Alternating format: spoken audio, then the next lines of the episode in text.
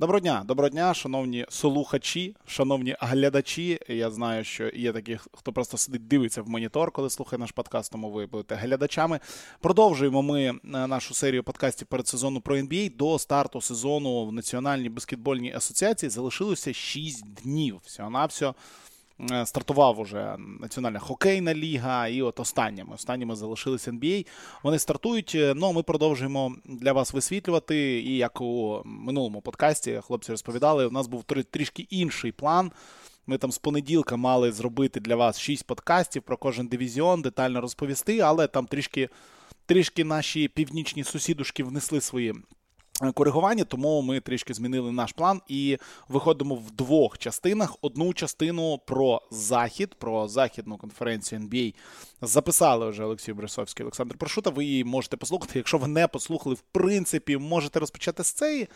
Ну, тому що вони якось не пов'язані, якби да, і неважливо, з якої ви будете розпочинати. Ну а ми сьогодні будемо говорити про е, схід, про східну е, конференцію, про конференцію, яку я цитую вас з минулого подкасту, напевне, у цьому сезоні вперше за багато років буде сильніше, аніж західна конференція. Олексій Борисовський, зі мною Льош, так ти як думаєш? Дійсно, отак в якщо брати середню температуру по кімнаті, по палаті, то схід сильніший, ніж захід?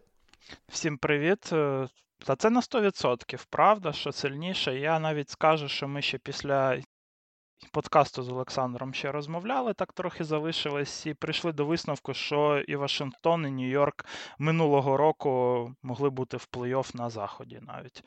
Е, так що схід це дійсно дуже і дуже міцна конференція. Ну, подивимось, е, як як воно буде. Насправді, який сезон буде на сході, тому що багато цікавих команд з іншої сторони, як на мене, дуже багато. Ну, на відміну від заходу, на на заході є сильні команди і є слабкі команди. От на сході, як на мене, є дуже багато посередніх команд. І ось це ось цей ось величезний спектр команд, які посередині, які там будуть йти з 4 там, по 14 місце. Вони на мене, ну як на мене, то ну не риба і не м'ясо. І ось це трішечки відрізняє а, схід від заходу, але ну це вже дивлячись, як кому. Я знаю, що є люди і в нас є такі знайомі, які, наприклад, прокидаються дуже рано вранці на роботу, і вони є фанатами західної конференції, ну, зі зрозумілих причин, так, тому що дивляться матчі о 5 о 5 годині ранку.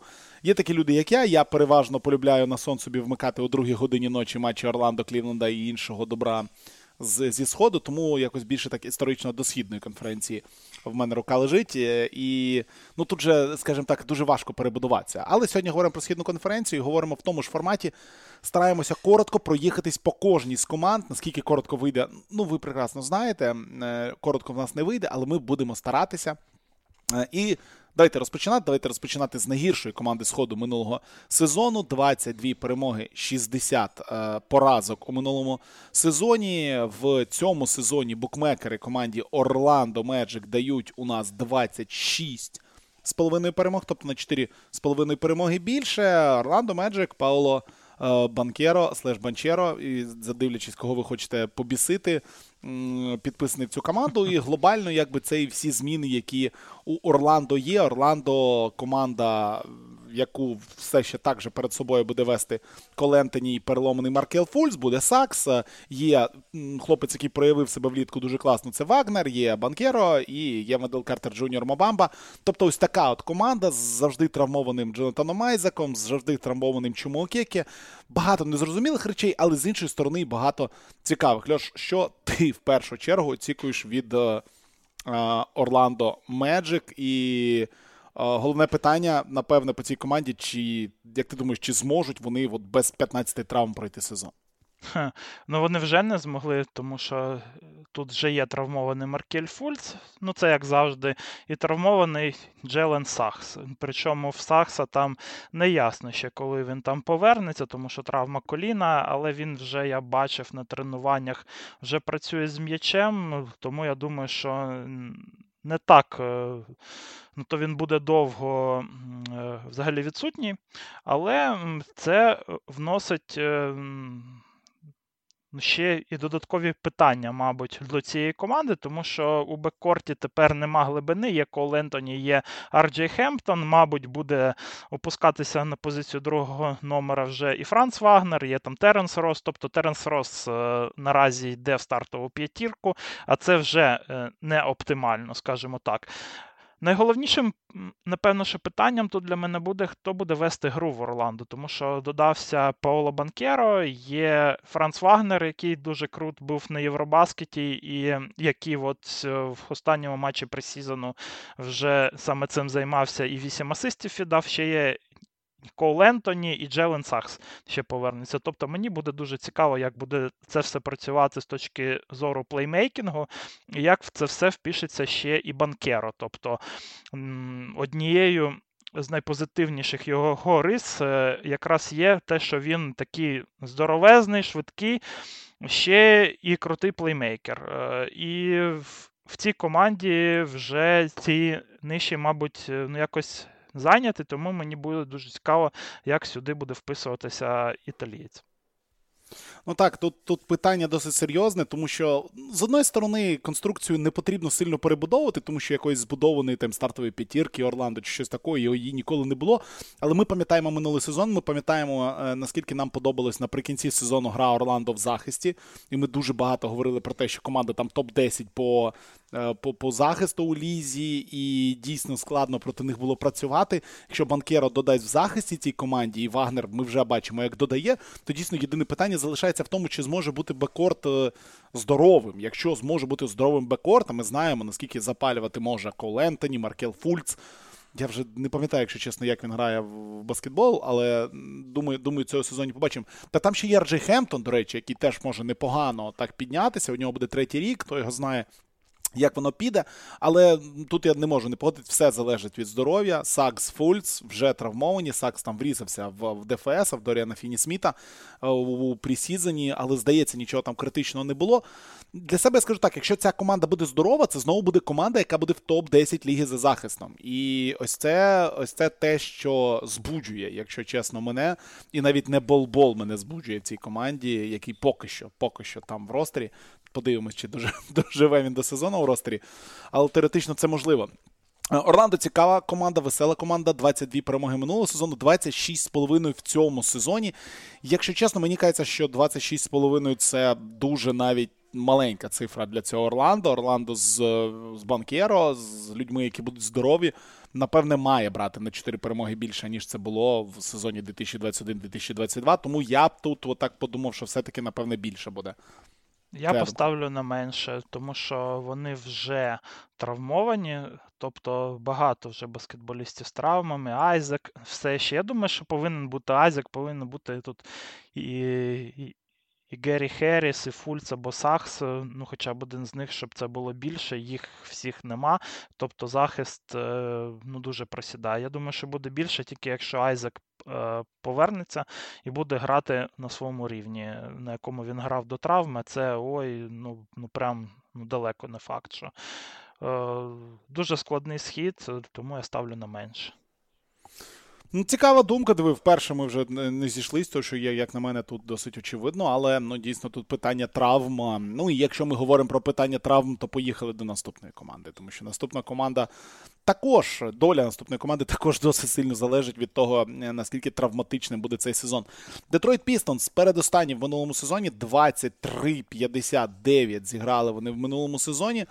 У цьому сезоні їм Вегас дає, де цей Детройт, е, де цей Детройт 29,5, тобто на 6,5 перемог більше. Ну і логічно, чому дає, тому що все-таки другий сезон Канінгема. Задрафтували у нас Джейдена Айві, який вже у preseason і непогано себе продемонстрував. Е, перепідписали Марвіна Беглі е, ще в липні на величезний контракт. Кілька було цікавих там трейдів, в яких ми досить довго розбиралися ще під час драфту, як воно там працює. Ну і е, під кінець уже вересня, ближче до сезону, був трейд з Ютою досить цікавий. Тому у Детройта команда зараз має також дивний вигляд. Канінгем, Кіліан Хейс є, є Джейден Айві, є Садік Бей. Супер ось ця молодість. Є Боян Богданович, так травмований, є Ізея Стюарт, тобто молода п'ятірка у них є. Плюс до того ж є Джейлен Дюрен, який був задрафтований, і є кілька ось таких людей, які можуть теоретично дати досвіду, таких як на контракті, не забуваємо цієї команди, є Кімба Вокер, є Алек Бьоркс, є е, Марвін Беглі, якщо він дасть дійсно хоч якогось досвіду, я не знаю. Є Нерленс Ноель. Ось такий Детройт. Е, ну і основне питання, яке задають більшість людей перед цим сезоном Детройту. Чи є щось в цій зв'язці Джейден Айві, Кейт Канінгем, Кіліан Хейс? Чи чи є тут лишні люди, і чи теоретично ця шалена молодь може вже цього сезону, тобто на другий рік Кейда, на перший рік Айві, щось продемонструвати, чи це все ще two years from two years away? Ну, зайвий тут явно один, одна людина це Хейс. Я все ще в нього не вірю. Ну, хоча він е, потроху додає і як плеймейкер, і як е, гравець у захисті, але все ще в нападі він дуже слабкий. Е, з приводу Детройту мені все подобається, що вони роблять з точки зору перспективи і потенціалу, але в цьому сезоні в мене до них питання: а що по ефективності? Тому що я не думаю, що в цьому сезоні Детройт буде претендувати на плей-ін. Да, Вони така, може, і сексі команда. В них, е, мабуть, як для команди в ребілді, і глибини достатньо.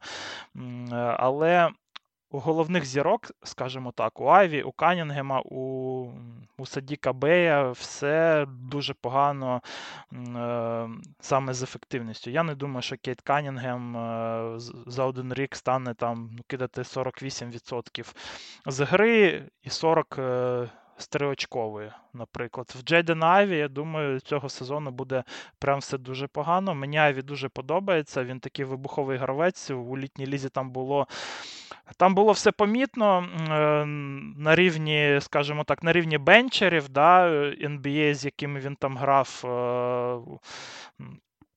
е, але але Айві це все рівно буде буде гравець, який буде забивати, мабуть, менше, ніж 40% з гри. Садік Бей поки що також не перетнув цю позначку.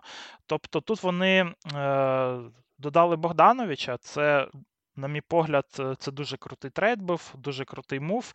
Це їм е, додасть трохи перемог, але один. Е, один Боян він не в змозі якось компенсувати все інше, скажімо так. І від Джелена Дюрена я не чекаю якогось імпакту великого. І ще я б додав до цього, що і оці ветерани, типа Бьоркса, типа Найоля, я не впевнений, що вони будуть грати багато. Тобто я не впевнений, що саме їх будуть награвати, тому що це гравці, скажімо так, на рік. В них в усіх е, опція гравця, опція команди на наступний рік, і і вона, скоріш за все, буде відхилена. Тобто вони не потрібні Детройту, їм нема, е, нема ніяких, е, скажімо так, причин щоб їх загравати. Навіть якщо там Бьоркс буде грати класно, ти його не продаш якось там вже вигідно. Це вже доказали Нікс, тому що Бьоркс в минулі там два сезони був ну, дуже дуже норм, скажімо так, але все рівно Нікс е, доплатили, щоб його забрали в них. Тому тут якось набити велью Бьорксу не вдасться, я думаю. Ось Тому будуть грати Аві, будуть грати Канінгем і Садікі Бей, Азея Ліверс буде грати і так далі. Але я не думаю, що все це буде е, достатньо ефективно для того, щоб набити 30 перемог, як е, це в Тоталі Вегасу. Ну так, 29,5, як на мене, це трішки трішки забагато. Я б не сказав, навіть сильно забагато. Команда, яка була там 28-ю в минулому сезоні в ефективності атаки, була 29-ю лізі з проценту реалізації триочкових. Дійсно, там прийшов Богданович, але перше не зрозуміло, коли він там буде грати. А, І ну, Хієс, Хієс от в пресізоні показав себе кілька разів досить так непогано. На це було цікаво подивитись. І я скажу чесно, я я обов'язково наживо буду дивитися перший матч Детройта. Я не пам'ятаю, з ким вони будуть грати. Але в сезоні я хочу подивитися там на Айві Канінгема, е, Садіка Бея і Дюрена там одночасно на майданчику. і... Е, і Стюарта так ну, теоретично. Тобто ця молодь, вона цікава. Там ще Орландо будуть грати. Це просто О, must watch. Це це, це матч імені Віла. Ну, типу, ну, ну да. ти ж розумієш, як ну, 20 ну, як його... 20 жовтня в 2 години. 20 жовтня. Ну, це це чудово, це чудово. А там ще є Баді Бога, до речі, він на тобі контракті. Я б теж на нього подивився. Легенда чемпіонату Угорщини Родні Макгрудер і найкращий шутер команди минулого сезону Корі Джозеф. Ну, це ж. Ну, як на це можна не дивитися? Це ж фантастика. Але єдине, з чим я з тобою на 100 1500% погоджуюсь, це те, що ну 29,5 це забагато для цього Детройта. Детройт е, не стане кращою командою в захисті. Детройт не стане кращою командою в. Ну, в атаці, можливо, стане, залежить від того, так як і коли заграє Богданович, як увійде в цю лігу Джейден Айві, але глобально 29,5 це, як на мене, too much. Too much. Потрібно ну і і честь знати, якби, а то забагато. Окей, поїхали далі. Третє з кінця в минулому сезоні. Індіана Пейсерс. 25 перемог, 57 поразок у Індіани в минулому сезоні. Третє з кінця ще раз нагадуємо. Індіану в цьому сезоні оцінюють ще менше у 23 з половиною перемоги. Ставлять їх на саме-саме дно, фактично, східної конференції. Менше Вега здає, здається тільки Сан Антоніо на заході і ще комусь. А ні, все, все, все. Тобто Індіану ставлять гіршою командою на сходу. Ну, в них однаково з Рокетс і, і там. З Рокетс, да, з Рокетс і Сан Антоніо, так, так, так. Але на сході, от Орландо 26,5 це друге місце з кінця. Індіана, ніби супер-мега-аутсайдер за версією Вегасу. Ну і по Індіані, я думаю, ви все знаєте. Брогдена віддали в Селтікс за е, мішок е, яблук і ще там щось і за перший раунд драфту, який там пізніше буде обмінений conditional 2023 року перший раунд trade exception і так далі. Підписали Джейліна Сміта, про якого ти розказував досить детально ще у midseason review про ці підписання. Ну і в принципі команда має вигляд як команда Г-ліги, будемо чесними, і Тайріз Халібертон, який в неї там затисався. Ну слухай, дивися, є є Тайріз Халібертон, є Дуарте, який в минулому сезоні непогано себе показав. Є Баді Хілд, який ну буде для фентезі, якщо у вас очкове фентезі, якщо у вас очкове фентезі, Баді Хілд must have, have. Людини буде по 35 очок за гру просто, а то й більше. Є Джейлін Сміт, якого ми бачили, і який, ну ну ні, ну не ну це не топ-10 пік взагалі. Ну, ні, ну більш-менш грав, коли там абсолютно Нормально. всі переламалися і виходили з, з рандомні люди. Я пам'ятаю, я на Новий рік коментував, і там взагалі нікого не було. Всі великі поламалися, він вийшов грати. І є Майлз Тернер, улюблений гравець е, Олексія Борисовського. Ну, звичайно, Гога Бітадзе, драфтанули Матюрена, тобто є якась якась там надія. Ну і для мене е, просто от просте питання, якби да, до, до, до тебе, як для людини, яка ну, нерівно дихає до Індіани, якій Індіана завжди подобалася. Блін, задовбали ви цієї Індіани вже 5 років. Ні, ну пройшло. тобі ж ну скажи, що в тебе була невелика така симпатія в тебе була до цього клубу. Ну, то Це було взагалі дуже давно. Це 5 років вже пройшло. Вже скільки Це ще було можна з, мене з Оладіпо, з Оладіпо і з цим, да? Вже, ну, коли, то ж, вже, вже нема ні Оладіпо, ні Сабоніса, вже немає тут. Е, взагалі, ну, коротше, то було нікого, давно і не, давно і неправда. Окей, питання до тебе одне таке. Назви мені дві з половиною причини, чому хоча б комусь з світу болівальників NBA варто хоча б один раз увімкнути в цьому сезоні матч Індіани, тому що матчів Індіані на національному телебаченні просто-напросто не буде. Слухай, ну я думаю, що Матюрен це буде новачок року, тому що Матюрен це людина з психологією переможця. Знаєш, от він мені нагадав, навіть в літній лізі він грав з таким імпактом, з таким е, вогнем в очах, який я бачив. В Кобі Брайанта, в Двейна Вейда, знаєш, в таких ось гравців. Це не якийсь там другорядний проспект, це не якийсь там е, ну, рандомний чувак з топ-10 драфту, який, е, ну як там Бен Маклімор прийде в лігу і нічого не буде робити, тому що в нього вже є контракт і він вже багатий. Бенедикт Метюрен це людина, яка буде працювати над своєю грою у кожному матчі, на кожному тренуванні, щоб стати найкращим гравцем NBA.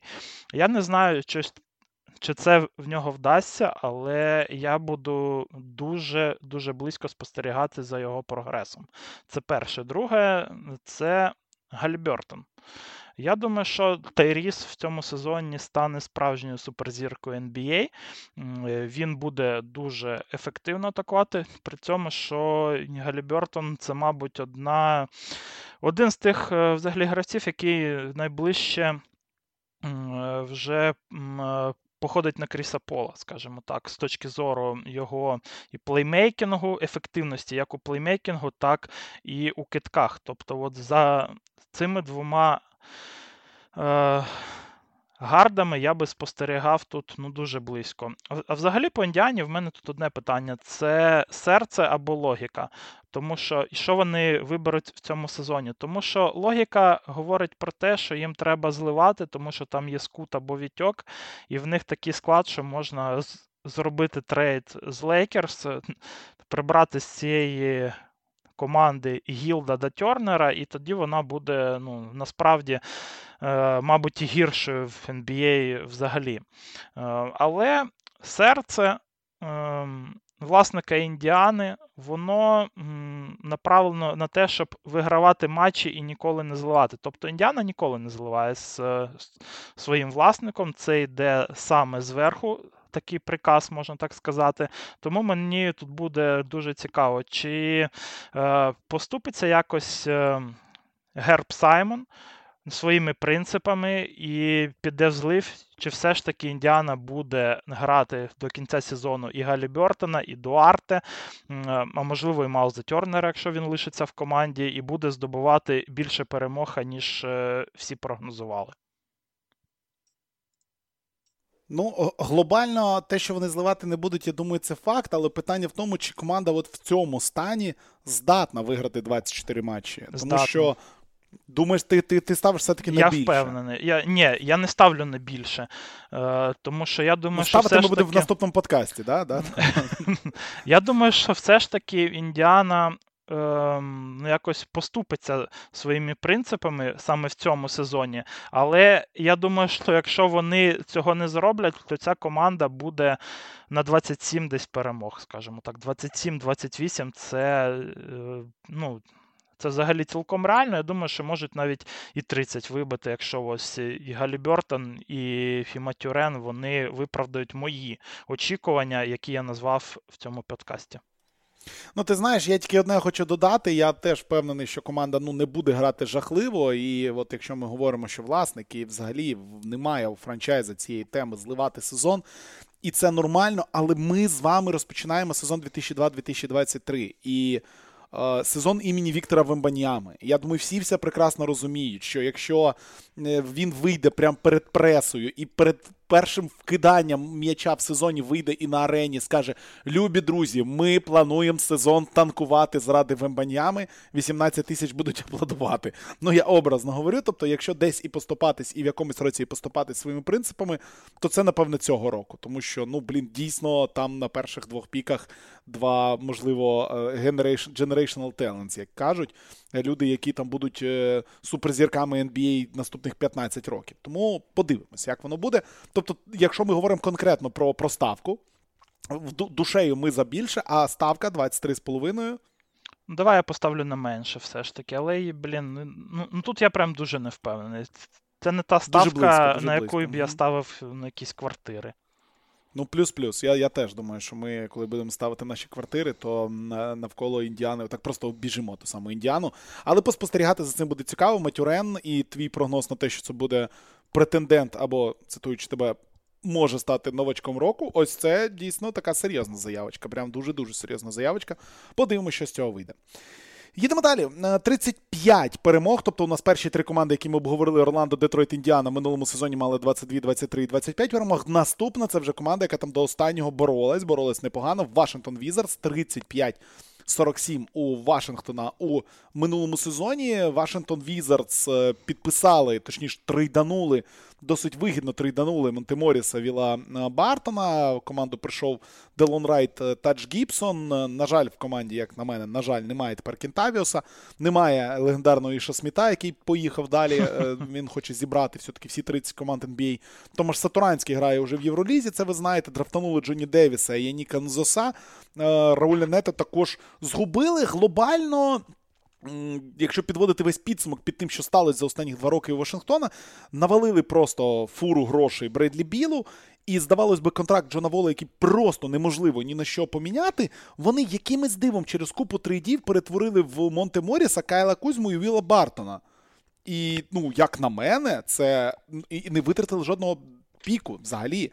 Тобто в драфт вони не залазили. І якби ситуація з тим, що потрібно платити Кузьмі, потрібно платити Порзінгісу, вона є, і при тому, що вже заплатили дуже багато заплатили Бредлі Білу.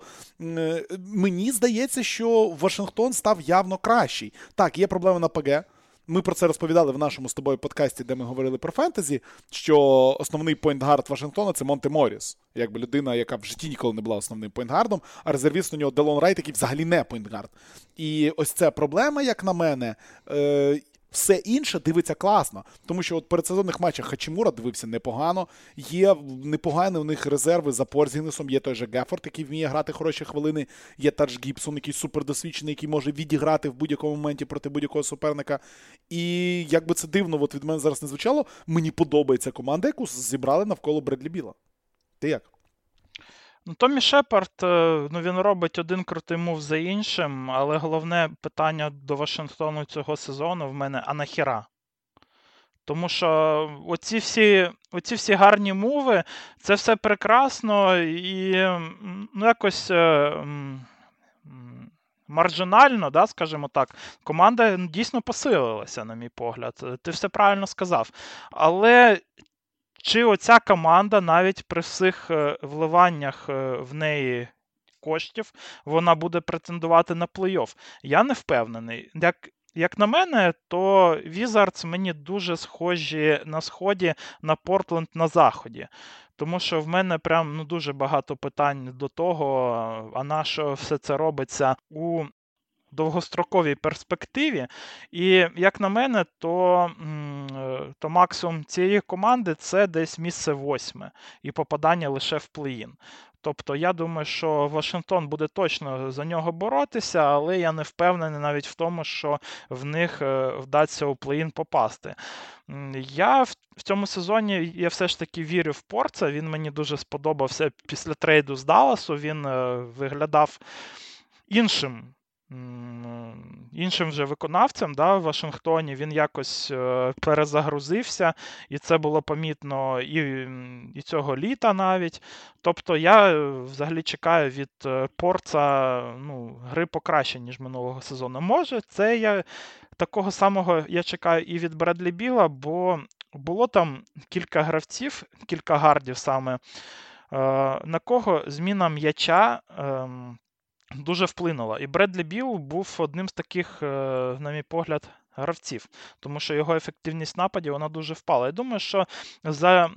За літо тренування, думаю, що і за один сезон він вже звик до нового м'яча і буде в нього все покраще. Тому Вашингтон це е, ну, ось одна з команд, які я дуже хочу симпатизувати, але у якійсь там довгостроковій перспективі, мабуть, не можу. Ну, от мені дуже дуже сподобалось твоє єдине і правильне питання до Вашингтона. Ну, типу, а на хіба це все? В чому суть? Ну, якби я його задавав собі і власникам би ще, коли контракт виписали Бредлі Біло. Тобто, ну а на хіба? Ну, якби в чому ідея? Далі вибудовувати команду і намагатись що? Ну, ви не виграєте з Бредлі Білом чемпіонство. І ну я не знаю. Я не знаю, куди ця команда йде. Ну, що цікаве, е, що єдине, що додати хочу по Крістапсу, так мало хто бачив Порзінгіса влітку, так, тому що він не грав на Євробаскеті. Збірна Латвії не, не відібралась на Євробаскет. Вони грали кваліфікацію на наступний Євробаскет. Паралельно з матчами, коли всі інші збірни грають кваліфікацію на е, чемпіонат світу. І те, які там матчі видавав Порзе, те, як там Крістапс грав, от воно прямо от вселяє надії, тому що це було от те, що треба. Це було дуже-дуже круто. Тому я впевнений, що вони будуть грати минулому краще в цьому сезоні, ніж в минулому. Чи це буде боротьба за плей-офф? Тут є у мене питання, тому що боротись за плей-офф на сході швидше за все треба буде перемагати 40-41 матч, щось типу того. Минулого сезону це взагалі 43 потрібно було. А, Тому так, тут я сумніваюся, але 35,5 дають так само, як минулого року. І мені здається, що це має бути більше. Я з тобою згоден, це більше буде. Але ось наскільки це вже питання. питання, але більше. Mm-hmm. Так, ну мені теж здається, що це буде більше, але це буде прям ну, трошечки, там 38, може, там 39, ну ну, ну не 45, не 43, не те, що дасть боротись прям за вихід в плей-офф. Можливо, ну, це не топ-6 команда то... на сході. Це ну, команда так, так. на плей-ін. Команда на плей-ін, да, да, да, звучить просто чудово. Окей, поїхали далі. Наступний колектив 37-45 в минулому сезоні. У Нью-Йорк Нікс 38 а з половиною перемог дають їм цього року, тобто на півтори перемоги більше у порівнянні з тим, що було у минулому сезоні. Для Нью-Йорк Нікс все все, все дуже просто було в це міжсезоння. Тобто в них було два варіанти розвитку подій. Або ми підписуємо і віддаємо багато чого за Донована Мітчела, або ми цього не робимо. В підсумку вони цього не зробили. Вони дали гроші Арджею Барету, вони дали багато грошей Джейліну Брансону, підписали Святослава Михайлюка і Зею Хартенштайна. Ну і зробили там контракт Кембе Вокера. Нойоля, Бьоркса, Гібсона, про яких ми вже трішечки згадували. Єдиний гравець драфту, який прийшов, це Тревор Кілс. Ну і підсумку, ось такий у нас Нью-Йорк. Нью-Йорк, який півтори роки тому весь світ і всіх своїх вболівальників так збудоражив, і всі подумали, що ой, легендарний франчайз повертається. А вийшло воно якось отак. І в минулому сезоні ми розуміємо, дивлячись матчі ось цього феноменального Нью-Йорку, де якби є Рендал, який там ледь не в першу команду ЛНБА потрапляв рік назад, що найкращим гравцем цієї молодої заряженої команди є Дерік Роуз. І насправді дивлюсь я на ростер зараз. Так, Джейлен Брансон, який ну, себе класно показав, поки травмований був Лука Дончич. Окей. А, У нас є Джейлен Брансон, є Іммануель Квіклі. Нафіга там Дерік Роуз далі, ну, типу, щоб давати досвід. Нафіга там Джейлен Брансон? Навіщо давали стільки грошей? Навіщо давали стільки грошей Барету? Є Еван Фурніє, Кем Редіш, що це на на третю позицію два найкращих претендента. Рендал Топін, Робінсон, Хартенштайн. Окей, великі там нічого фактично не змінилось. Коротше, під, під, підсумовуючи те, що я говорю, дивлюсь я на це і, і задаю собі одне питання: чого вони дали бабла Мічелу? Ну, ти знаєш, то якщо б вони виміняли би Мітчела і віддали теж, ем, що за нього бажав Енч, я б теж питав би е, про Нікса нахіра. Тому що я б це не розумів, тому що ця команда все рівно не була б навіть топ-6 на сході, а а нащо стільки віддавати стільки молодняка і піків, якщо ти навіть не потрапляєш в плей-офф 100%. Тому я думаю, що це добре, що вони не трейдинулися за Мічелом, але це, мабуть, моя думка про самого Мічела не дуже висока, скажімо так, як е, про гравця взагалі з ментальної точки зору. Що стосується Нікс, е, то я думаю, що в них був дуже крутий мув з Брансоном, тобто там е, вони його забрали на халяву. Е, і оті гроші, що вони йому дали, вони не будуть через 3-4 роки якимось там ну дуже-дуже прям великими. Це нормальний ну, контракт. Ну, Леш, тут, тут треба відмітити, що це один з небагатьох контрактів, в якому з кожним роком зарплатня стає меншою. Тобто селері кап росте, а його зарплатня менше. Да. І це, типу, прям прям дуже крутий мов. Я не зрозумів е, перепідписання Мічела Робінсона. Я думаю, що це переплата. Нафік він не потрібен був в цій команді. Я думаю, що Джереко Сімс його б замінив, але ну чому б ні? Ми ми зараз розмовляємо про цей сезон. І краще, мабуть, е, з точки зору кількості перемог, то мати Мічела, ніж не мати. Тим паче, що до нього е, дійшло це на який? На четвертий вже сезон в NBA, що е, центровому потрібні ну, хоча б якісь постмови. Тобто він такий в інтерв'ю цього літа казав: то блін, я почав вчити постмови. І всі такі вау! Такий здобуток прям нефіговий для центрового. Ну, коротше, почав е, вчити постмови, то молодець. Може буде хоч хук там якийсь кидати, то добре. Але я взагалі думаю, що їм потрібно бенчити Евана Фурньє, щоб набрати трохи більше перемог, ніж е, минулого сезону. Є Квентін Граймс, е, є в них е, Квіклі, є Дерік Роуз. Тобто я б грав би в якусь ем, меншу п'ятірку на їх місці, тим паче, що в них є центрові, які можуть цих малюків ще і прикривати в захисті ще і під кільцем. Мені все ще не зрозуміло, що робити тут з Джуліусом Рендлом, тому що два роки тому, коли він круто грав, е, в Нікс не було плеймейкерів нормальних, і його е, оці якості як е, плеймейкера вони були тут. В плюс якраз. А зараз вже є Брансон, додав Квіклі, додає в цьому плані і Берет, є все ще Дерек Роуз з бенки. Тобто вже з'явилися люди, які будуть вести гру ефективніше за Рендла. Ну, В минулому сезоні взагалі Джуліус Рендл це це людина з найгіршою ефективністю в NBA, і там навіть не близько було. Це стосується як і кидкової, так і і плеймейкерських здібностей. Ось. Е, тобто, я думаю, що якщо буде грати більше Обі Топін, менше Джуліус Рендл, то тільки в плюс це піде Нікс, і туди вони насправді зможуть претендувати на топ-8. Але я не впевнений, що Том Тібодо е, здатен до таких. Е, до рухів до таких. Тому я думаю, що Нікс з Брансоном вони будуть краще, ніж минулого сезону, але не набагато краще на цьому сході.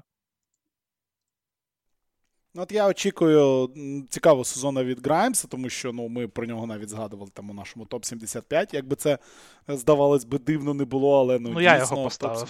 Ну так, так, так. В свій топ-75. Слухайте, слухайте. Ну, Граймс цікаво.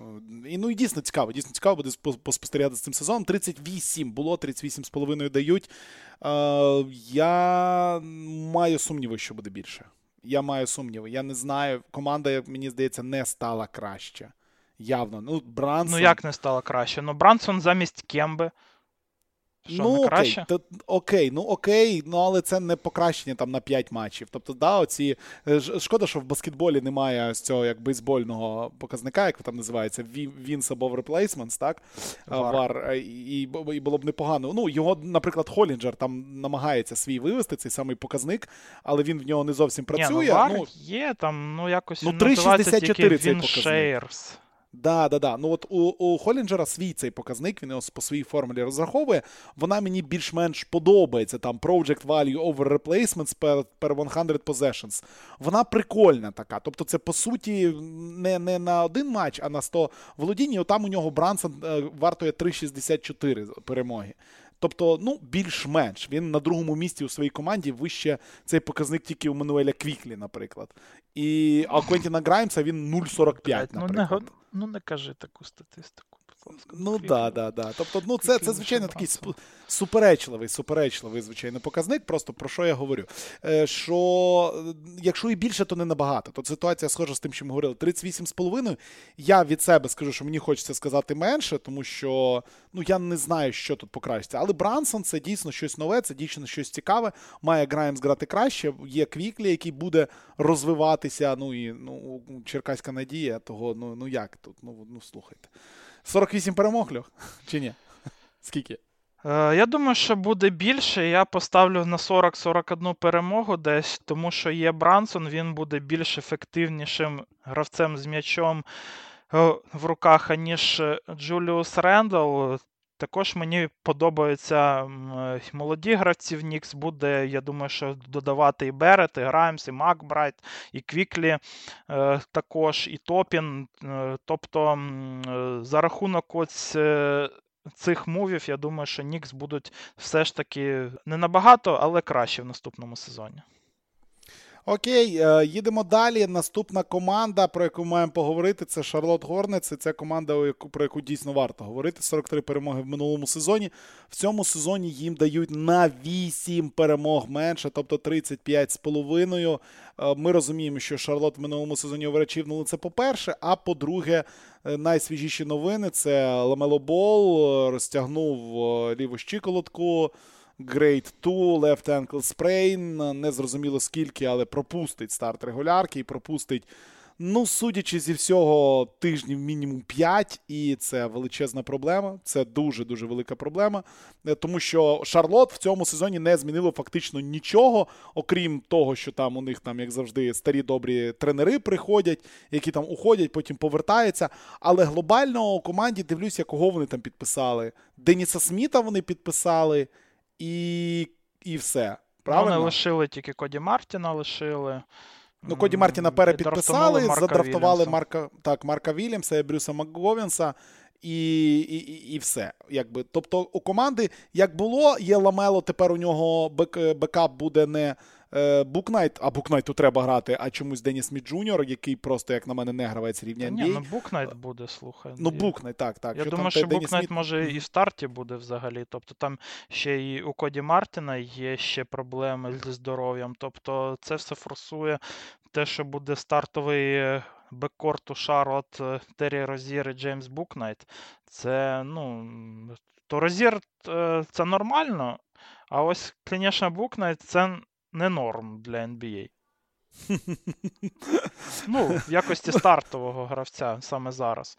Але минулого сезону, слухай, минулого сезону ані Букнайту, ані Каю Джонсу не давали шансів навіть е, себе проявити. Хто знає, може Букнайт буде і нормальним гравцем. Він, е, ну, то коли грав у Джелізі, то себе нормально показував. Але тут до мене е, у мене до Шарл таке питання: а чи будуть вони взагалі ризикувати з ламелоболом цього сезону? Тому що якось в них е, вже все не пішло як треба з самого початку. Тобто Майлз Бріджес дуже підвів команду, його не обміняли, його не е, і не зберегли. Він просто все ще продовжує бути в суді, тому що там все засідання суду все переноситься і переноситься. Вже збіг його термін кваліфай оферу від Шарлот як РФА. Зараз то він вже став вільним агентом. Ось, І його може підписати взагалі будь-яка команда, а Шарот просто залишилася без одного з двох своїх найкращих гравців з минулого сезону, а інший найкращий зараз з травмою. Тому ну таке собі скажемо прямо. Ну, не найсексуальніша команда, чесно скажу, ось так дивишся і не не, не дуже мені вона подобається. Ну, тобто, це якраз таки той колектив, за яким дивитися ну, я не буду. При тому, що я все рівно фанат, та, але але я якось ну, не дуже мене тут вставляє спостерігати за цим колективом. І дивлячись на їхню статистику, ми прекрасно розуміємо, що про 6, про 43 навіть не може бути мови. Все залежить від того, коли повернеться у нас Ламело і скільки він взагалі буде грати, тому що ну, травма, судячи з всього, досить досить неприємна, і можна пропустити там місяці півтори а потім приїхати вже коли у команди 4 там 18, і в чому сенс далі якби відігравати на серйозному рівні. Тому я поставлю на менше. Мені здається, що це буде менше. Наскільки це буде менше, питання е, друге, але я маю серйозні сумніви, що Шарлот, е, от букмекери, наприклад, е, ставлять їх на один рівень з Вашингтоном. Я не думаю, що Шарлот буде вище Вашингтона. От прям взагалі ні. Я Як теж думаєш? так не думаю, але мене тут е, ну, трохи бентежить е, персона Стіва Кліфорда. Це той тренер, mm-hmm. який вміє ставити захист, він дуже досвідчений і він вміє давати результат в регулярному сезоні. Що стосується е, боротьби за шосту, десяту сходинку, скажімо так. Але склад склад насправді став набагато слабкіше, ніж минулого сезону у Шару, тому я думаю, що на такому сході це все ж таки менше буде. Окей, тут ми зійшлись, їдемо далі. Наступна команда в минулому сезоні 43-39, так само, як Шарлот Горнец, Атланта Гоукс. Атланта е, в цьому сезоні оцінюється в 45,5 на півтори перемоги більше дають Атланті, ніж це було минулого року. Щодо Атланти у цьому сезоні, то, е, в принципі, основне це, звичайно розрахунок на те, що далі буде Трей Янг. Е, якась цікава ситуація там з Харклессом була. Це, здається, єдиний трейд з. Атлантою, який там взагалі був, і я не пам'ятаю, чи ще щось було, але глобально ну, так. Дежонте Мюррей був е, був трейд ну, на початку е, того ж Харкліса і Джастіна Холідея в Сакраменто, де Це віддали, просто настільки там, було давно, знаєш, що я зараз де віддали Хьортера. На... Да, да, да, да, да, да, да. Хьортер в Сакраменто на Харкліса і Холідея поїхав, підписали Аарона Холідея контракт йому дали. Ну і саме основне, це, звичайно, те, що ми вже обговорювали, обговорювали не один раз, як ця команда буде працювати, тому що багато хто не розуміє. Треян, Дежонте Мюррей, ми вже бачили кілька матчів в пресізоні. Вони їздили до Абу-Дабі, грали там проти Мілвокі. А, І ну, непогано це виглядало, скажімо так. Команда молода, команда заряджена. Хантер, як на мене, буде давати класний сезон. Богданович е, поки що травмований грає у World of Warcraft. Нічого страшного, скоро скоро, скоро все буде добре. Качає все буде свого чудово. троля. Да, да, да, качає свого троля, ну хай качає свого троля. норм норм тема. Ну, у Атланти два холідея. Це з плюсів, це теж треба відмітити. Ще одного залишилось добрати, правильно? Ну, з цим проблеми будуть з останнім. З третім трьох зібрати в одному місці не вийде. А ну і п'ятірка Трей Янг, Дежунте Мюррей, Деандре Хантер, Джон Колінс, Клінт Капела. Це просто да. Плюс до того є ще молодий Оньєка Оконгву, якби на секундочку не забуваємо. Є два холідея. Е, І мені подобається Атланта. Ну, вони б намагалися в цей сезон просто порозпихувати оцю зайву глибину, яка в них створилася минулого сезону, яка не спрацювала в роздягальні, скажімо так, тому що не всі були задоволені там кількістю хвилин на паркеті, кількістю китків. Е- І тому вони вирішили позбавитись зайвих ртів, як то кажуть. Але, на мій погляд, е, другий трейд е, того ж Моріса Харклеса це вже було зайве, тому що зараз е, команда може опинитися в такій в такій ситуації, якщо знову зламається Деандре Хантер, а він здоров'ям якось е, не відмітився поки що в NBA, то в Атланти буде на вінгах е, вже ротація Джастіна Холідея і Ейджея Гріфіна. І це як погано, так і мало, скажімо так. Тому що ще е, і Богдан Богданович також не грає там дуже багато. В нього вже дуже давно проблеми з колінами, тому на нього також не можна ну, якось покладати сподіватися, що він відіграє там 70 матчів. Що стосується Мюррея і Янга, я не знаю, як це буде працювати з точки зору. Ем, Особистої статистики, але по грі, по сумісності їх на паркеті, мені ця зв'язка вона більше подобається для реального баскетболу, ніж для фентезі. І я думаю, що це однозначно буде круче, ніж те, що було минулого сезону. Мюррей підстрахує Янга в захисті. Е, можливо, Янг іще додасть е, з точки зору ефективності. Янг. Це зробив вже і минулого сезону, і Янг е, перетвориться взагалі в дуже-дуже ефективного плеймейкера і атакуючого гравця, а він і так був елітою вже.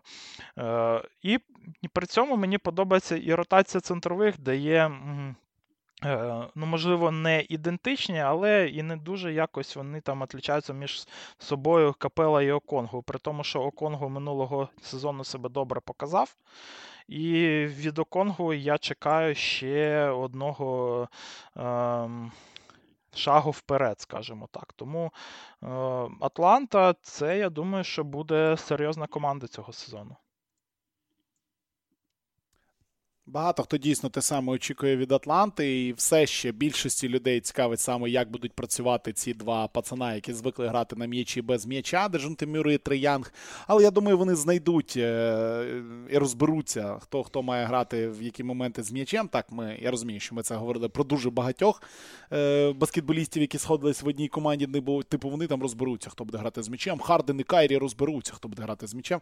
Ну вони то розібрались, да, тільки не всім це сподобалось. Тому тут питання є, але те, що в захисті Атланта стане сильніше, тут взагалі питань немає, тому що ну це Дежунте дуже-дуже дуже крутий захисник. Ну, е, і разом з Колінсом. Угу. Да, да, да, і Джастін Холідей. Ну так, тут є з ким працювати. Тому, як на мене, для мене взагалі питання не стоїть. 45,5. Я думаю, більше. Я думаю, Атланта це команда, яка буде боротися. Так як це було кілька років тому, в тому сезоні, так де вони з Нікс грали у плей-офф в другому раунді. Я думаю, Атланта буде боротися там за топ-5. Я думаю, що буде більше, але не набагато. Але може навіть і цього на сході вистачить на топ-5. Окей, цікаво. Їдемо далі. В минулому сезоні 44-38 Cleveland Cavaliers на 9 перемог менше, ніж у Майамі у переможці конференції. А у них було в цьому сезоні Клівленд ну, трішки пошумів. І це, я думаю, ви всі добре пам'ятаєте, тому що супертрейд, е, Донована Мітчела е, торгували, і у підсумку доторгувались. Е, багато замін, багато перетасовок. Купа гравців поїхали, купа приїхала. В підсумку в підсумку є у них Донован Мітчел, є у них з нових гравців Рауль Нето і Робін Лопес, є Рікі Рубіо, але ми не розуміємо, що взагалі там з Рікі Рубіо. І Чи буде він грати? Е, Секстона немає, Марканена немає, немає Еда Девіса. Задрафтували Очаяк Баджі, задрафтували Езею Моблі, Люка Траверса там наприкінці другого раунду. Ну і е, питання в тому, чи. Ну, знаєш, в мене питання одне було до Клівлінда. Мені здавалося, що от коли в них був Секстон, коли був Гарленд, коли прийшли два великих, що, типу, зараз ця команда вже пройшла свій е, rebuild. І що це команда, яка ось перебудувалась, і тепер цій команді тільки вверх. І стеля це зорі, і все поїхали, і погнали, і погнали. А у підсумку ось враження таке, що цей самий rebuild ніби як продовжується. І у нас зараз Так, є п'ятірка, крута п'ятірка. Гарланд, Мічел, Окоро, Моблі і Ален. Є Кевін Лав, є Джеді Осман, є Каріс Леверт, не забуваємо. Є там легенди типу Рубіо, які, якщо будуть здорові, щось там вийдуть, дадуть. Е, Робін Лопес, ще щось. Але глобально, ну, я не вважаю, що Донован Мітчелл і ось такий трейд на Марканена і ще на купу людей це дуже серйозний такий крок вперед. Тому от єдине питання перед тим, як ми говоримо про Клівленд, перед тим як передам слово, чи ти вважаєш, що це ось останній крок в цьому rebuild і Клівленда? А це питання не до мене, це питання до Донована Міча, тому що від його е, взагалі відношення до команди, до себе, до гри, до баскетболу буде це і залежить. Е, тому що Донован Мічел це талановитий гравець, але так як він е, відносився до всіх е, в останні там, мабуть, вже два сезони в Юті, це так не піде. Це не буде працювати і в Клівленді. Тут є Даріус Гарланд який е, ефективніший за нього, що стосується нападу і плеймейкінгу, в нього вже не буде стільки м'яча в руках, як це було в Юті, і Доновану Мічелу потрібно дуже-дуже обережно ставитися до е, вибору кітків, до. Е, і до того, як буде рухатись м'яч в Клівленді. В чому була фішка минулого сезону в Кавалірс? Це було не тільки те, що з'явився Еван Моблі, і захист е, під кошиком став неймовірним. Це також був і рух м'яча. Це те, що їх ем, ну, якось відрізняло від е, більшості команд NBA. Це особливо кидалось в очі, коли був, е, звісно ж, там Рікі Рубіо. З Рубіо там взагалі м'ячик просто як блискавка у нападі рухався. Це було було ну, щось таке схоже на Golden State, у тих самих. Ем, з Донованом Мічелом це просто може перетворитися в те, що грають на паркеті е, в баскетбол чотири людини, а одна любить самого себе і все. Тому я якось е, поки що не дуже оптимістично ставлюся до наслідків цього трейду для Клівленду, і я спочатку хочу подивитися, як це все буде працювати. Ще я тут е, не впевнений, хто буде захищатися на периметрі, тому що ні Гарленд, е, ні Мічел не є якісними гравцями. Мічел, знову ж таки, тут е, ну, буде дуже багато залежати від його відношення, тому що минулого сезону, особливо в плей-офф, це взагалі якийсь крах був. Ем, я такого ну, ну, дуже давно не бачив. Я не можу взагалі згадати, е, ну, то коли б я так розчаровувався в людині в NBA, у зірці NBA стосовно ставлення до гри у захисті, як це було минулого року з Донованом Мічелом. Тому тут е, явно буде в стартовому складі. Я думаю, що Окоро, який буде намагатися якось е, прикрити оці дюрки. Але я не впевнений, що це йому вдасться. Та й люди на банці, я думаю, що Рубіо після ще е, одного розриву Хрестов він вже не буде таким ефективним в захисті. Карес Ліверт це, це також не захисник нормальний, Чеді Осман також. Тобто тут е, взагалі захист на периметрі це, мабуть, е, це друге до Клівленда головне питання після Мічела. Тому я ну якось мені це все не дуже не дуже подобається мені оцей фіт Донована Мічела в Клівленд. Я розумію, що вони хочуть е, скористатися можливістю е, виграти чемпіонський титул, поки ще в Гарланда і в Моблі не стартували контракти, е, екстеншени. Да? Ну там У Гарланда екстеншн, Моблі поки що на новачковому контракті, але це може бути мув невірний. Ну, Мені теж здається, що це така собі ідея. Так, звичайно, ми прекрасно розуміємо, що ця команда має от щось зробити в цей наступний ще один сезон, там, коли там буде третій, четвертий сезон Моблі, максимум, да, тому що далі доведеться давати грошей. Це останні сезони перед тим, як плеєр опшн буде у Донована Мічела. І, типу, теоретично тиску на них прямо у цьому сезоні не буде, але ж він буде завжди. І ну, знову таки тут питання в тому, чи ця команда справді створена для того, щоб виграти що? Конференцію, чи чи, чи, чи просто вийти в плей-офф, чи, чи, чи на що розраховує ця команда з цими всіма змінами. Тому ну, важко сказати, чи це правильний трейд, чи це правильний фіт, чи настільки це все переверне, і чи зможе Клівленд грати, ніж було до того. Ну, але 44 в минулому сезоні, в цьому сезоні е, їм дають, так, я вже забув, сам сказав, сам забув. 47 з половиною. І мені здається, що це прям от ідеально. От от прям от, от в точку дали. От я думаю, що 47 у них і буде. Я погоджуюсь з тобою, тому що сама якість гравців їм не дасть е, впасти нижче, ніж там, ем, мабуть, сьома-восьма сходинка е, на сході. Та й Рубіо кажуть, що повернеться вже в грудні, тому все не так погано з е, цього боку. Але все ж таки я ну, дуже не впевнений в Кавалерс. Потенціал цієї команди, мабуть, такий, що вона може і виграти схід. Але я спочатку я подивлюся спочатку, як буде грати Мічел з Гарландом, а потім е, вже, якщо вони будуть там дуже круті, я просто скажу, окей, я був неправ, скажімо так. Але я б не ставив на них як на фаворитів на сході саме зараз. Плюс-плюс. Ідемо далі. Бруклін Нехтс 44-48, 44-38, вибачте, у минулому сезоні. Такий самий результат у них був, як і у Клівленда. Цей сезон це міжсезоння. А, Ну, без сміху, я не знаю, його описувати неможливо, тому що ви пам'ятаєте, що було в це міжсезоння у Брукліні. Е, контракт Кайрі Єрвінга. Я думаю, в наших подкастах не потрібно пояснювати, що не так з Кайрі Єрвінгом. Все не так з Кайрі Ірвінгом. Хоч зараз е, навіть здається до Канади його будуть пускати, і там йому можна буде грати в баскетбол. Але ну ми розуміємо, що так, він противник вакцинації, але він на цього року може стати противником, наприклад, е, ходьби лівою ногою, і і з ним завжди будуть проблеми. Я не знаю, щось буде не так. Кевін Дюрент, який потребував, щоб його з... обміняли або всіх звільнили, ультиматуми ставив підсумку, якось там договорились. А ще в команді є Бен Сімонс, а ще в ком... ну, ну коротше, ви в курсі. З того, що цікаво, Ті Джей Уоррен прийшов, Ройс О'Ніл прийшов, Маркіф Морріс прийшов, Ватанабе, який грав у Торонто.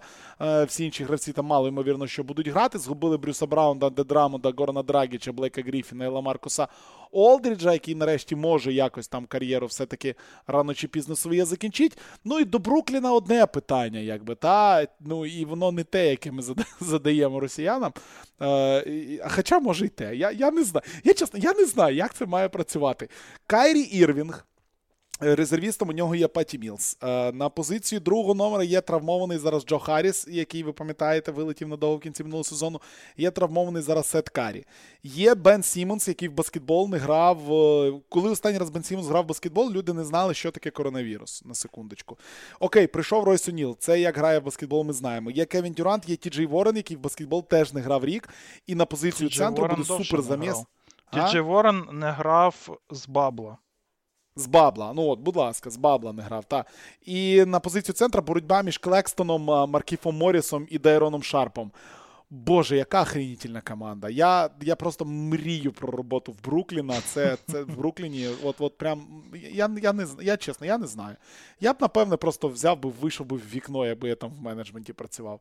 А, Так ось, е, Льош, просте питання. В Брукліні ці скандали, передряги і двіжуха зупиниться, чи ми весь сезон будемо говорити знову не про баскетбол Брукліна, а про те, що у них відбувається в роздягальні? Ну, я думаю, так і буде. А що? Ну, Кевін Дюрант вже каже, ну, що я не нянька Бену Сімонсу. Це те саме, що казав Джоель Ембід, і Джоеля Ембіда з гімном за це мішали.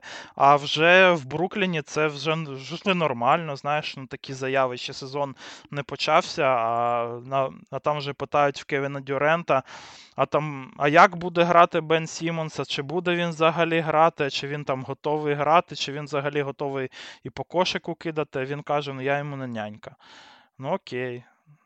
Ну окей, ну то гарний початок. Ну, аби це ще був би початок, але оцей offseason він е, показав, що ані Ірвінг, ані Дюрент вони вже не думають про баскетбол. Може, Дюрент ще якось думає, знаєш. Але Ірвінг то точно не баскетболіст, Бен Сімонс це не баскетболіст. Кевін Дюрент вже, мабуть, наполовину баскетболіст. При цьому, при всьому. В Карі травма така, що він може пропустити старт е, цього сезону. Уоррена не чекають вже. Ну, я не знаю.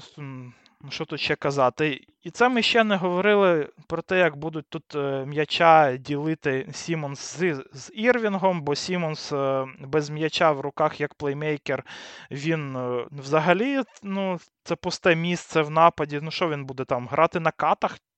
Чи що він буде робити?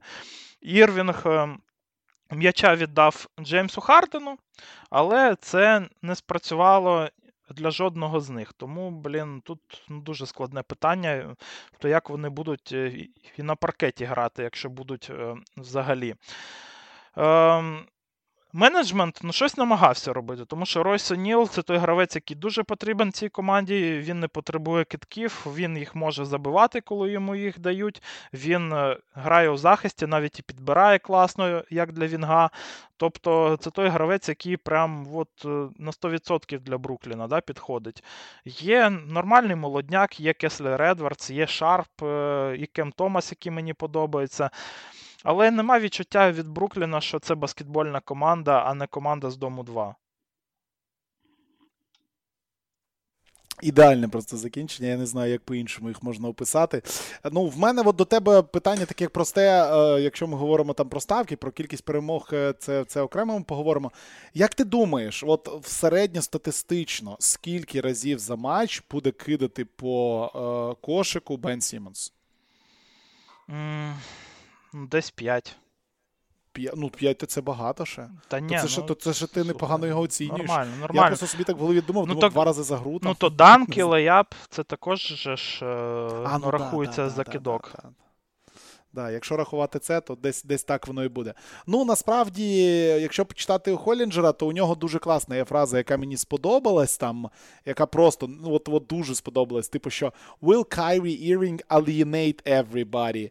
Uh, і, і, це і це дійсно з цього треба розпочинати. Типу, чи чи, чи Дюрент захоче, вони захочуть грати в баскетбол, чи це вже настільки великі зірки американського шоу-бізнесу, спорту, ще чогось там, від кого там залетіла найвідоміша порнозірка США. От от, от такі теми мені мене більше знесли. Ну, це Кардашяни або Дом 2, знаєш як. Е... Ну так, да, Кардашяни. от, Кардашяни. Оце, оце, Бен оце Сімонс, це, це Лена Беркова. Ну, якось так. Як, Якось приблизно так воно буде. Е, щодо прогнозу, 43, 44 в минулому сезоні. Е, у цьому сезоні, я думаю, буде більше. Ну, логічно, що має бути більше. Букмекери дають 50 з половиною. В 50 мені, якщо чесно, не віриться, але ну, все-таки з Беном Сімонсом, і якщо Кайрі Ірвінгу будуть дозволяти грати скрізь. Е, тому що, здається, не залишилось в Америці там штатів і в Торонто, здається, теж. Хоча з Канадою я не впевнений, чи антиваксерів пускають, але здається, тепер йому можна буде грати абсолютно скрізь. І, ну, напевне, е, більше буде точно. От 50 з половиною є у мене серйозні сумніви. Здається мені, що це буде десь от в районі 48-47 перемог. Ну, Дуже така ця команда е, полярна скажімо так, тому що он навіть е, по нашому подкасту про топ-50 е, у Сані Прошути була думка, що Дюрант і Ірвінг вже звиклися з мислю, що це їх ем, команда, і в цьому сезоні вони тут вже лишаються, і їм ну, треба її на собі тягнути. І якщо так, то це буде більше, тому що ну, вони гравці все ще класні. Але я не думаю, що вони вже так думають про баскетбол. Ну, Ірвінг ну, точно не думає про баскетбол. Ірвінг е, думає про свій наступний контракт, то це може насправді якось його заставити щось робити, да, скажімо так, на паркеті нормально, щоб йому дали ще один контракт. Тому що, як показав цей offseason, то на нього не було претендентів, окрім Лейкерс для обміну. Якщо б е, ну, був би, якщо була б нормальна пропозиція за Ірвінга від якоїсь там команди NBA, то його б обміняли. А цього mm, не сталося. Не було, ну, да. Да. Ну, я, коротше, yeah. ну, я не дуже позитивно якось е, взагалі думаю про про цих Нетс. Я думаю, що це буде менше. Окей, окей, тобто ми тут зійшлись на менше. Я знову таки повторюсь, я думаю, що вони більше, ніж минулого сезону виграють, але тотал я маю серйозні сумніви, що вони проб'ють. Ідемо далі. Наступний колектив це шосте місце минулого сезону. Чикаго Булс 46-36 у сезоні минулому. В цьому сезоні Чикаго Булс оцінюють на 5 перемог нижче 41 і 5. У Чикаго нічого важливого не сталося. Перепідписали за Калавіна, дали йому мільярд. Підписали Деріка Джонса Джуніора, Андре Драмонда, Костаса Адетокумбо, як правильно, і Горана Драгіча. Ну і найважливіша новина, звичайно, про яку потрібно говорити, це травма Лонзо Бола. Лонзо вилітає. Можливо, Шемс писав, що можливо, там операція пройшла так класно, що Лонзо повернеться ще наприкінці сезону, але ймовірність цього досить і досить низька. Тому є Алекс Карузо, є Айо Досунму, для якого буде другий рік на позиції point guard а. Зак Лавін Демар Дерозен нікуди не діваються. Патрік Вільямс має також показати непоганий сезон. Ну і на позиції центра Драмонд Вучевич, тобто склад Чикаго зрозумілий, але оцінюють його звичайно нижче. Букмекери і абсолютно логічно оцінюють, оцінюють нижче, тому що ну все-таки доведеться грати без е, Лонзо, а без Лонзо, ну все-таки це зовсім зовсім інша команда. І от просте питання: а що робити, коли в тебе сезон ось так на старті? Уже перетворюється в те, що ну в кращому випадку ти будеш боротися за вихід у плей-офф, і при всій е, при всій супер супер потужності Демара Дерозна і Зака Лавіна, ну чи можуть ці два гравці тягнути команду на собі без point guard а, в принципі. А що, Лонзо Бол дуже багато грав того року? Він зіграв 35 ну, в принципі, матчів. Хорош, хор... ну, 35 принципі, матчів. Це в принципі, аж. да, да, да, да. Ну, Ніфіга а, а Драгічок на Євробаскеті грав. Ну слушай, ну, ну, ну Лонзо Бол може і цього року зіграти десь е, ну 30-35 матчів може зіграти. То його не буде перших півтора місяця точно. Я взагалі про Лонзо Бола там писав в нашому чаті, що, як на мене, це вже труп, як для баскетболу. Ну, Мені дуже подобається Лонзо, але здоров'я не те в нього, скажімо так. Вже дуже в нього багато хронічних травм оцих в коліні. вже Ну, це хрон саме, тому він вже несерйозний для баскетболу гравець, але він може е, ну, ще дати щось команді в цих 30 матчах, які він може зіграти цього року. А все інше в них нормально, слухай. Я не знаю, чому їм чому їм дають всього 41,5 перемогу. Демар Дерозан що, дуже старий став за один рік, чи що? Та ні, кажись, нічого не змінилося у Демара ну, Дерозена. Заклавін взагалі ну, зробив собі операцію і зараз е, повинен грати без болю у коліні. Тобто це ще плюс е, для Чикаго. Як на мене, то глибина за рік е, в них стала набагато краще. Оці всі травми. І пропуски ключових виконавців вони призвели до того, що ми бачимо, що і Карузо, і Дасунму можуть дати е, ну, якийсь impact вже позитивний, і Джавонте Грін, і Дерек Джонс може дати. Вони тут підписали ще Андре Драмонда, який буде один, одним із найкращих е, backup-центрів. Ось е, ну, як backup-центр, то Драмонд це дуже круто. Тобто нормальна команда. Я не можу сказати, що вони якісь там претенденти на чемпіонство, але я не розумію, чого їх так принижують у prediction ах у Вегасі. Як на мене, це ну, тобто, більше. Ну, окей, окей, цікава думка. Ну, знову таки, е, хотілося б, щоб ця команда мала все-таки нормального постійного point guard а хорошого, але Алекс Карузо, ну, щоб не підходив ну, на так в них Дерозен point guard, розумієш? В них ну, є... в принципі, да, або Лавін. В них є Дерозен. Лавін дуже додав у цьому. Якщо я ще 2-3 роки тому я казав, що Зак Лавін це капець, а не плеймейкер, то минулого сезону він вже був ну ок. Ось так. В Кобі Вайта там ну, вже щось почалося, там у коробці його там щось рухається, знаєш, хоча б. Це не те, що було теж два роки тому. Ще є Дейлен Террі. Дейлен Террі, то, звісно, ну, дуже сирий гравець, але ось е, в кого е, мозок на місці, це в Террі. Він ну, дуже такий світлий гравець. Ще є Горан Драгіч. Ну, то Горан Драгіч е, це взагалі кісміс з банки. Тому я не розумію, чого втрата Лонзо Бола, який і до цього був вже втрачений і в минулому сезоні, так призводить до того, що всі недооцінюють Чикаго. Ну, тоді ми зупиняємось на тому, що тут у нас більше, так? Я думаю, що буде більше, так. Да.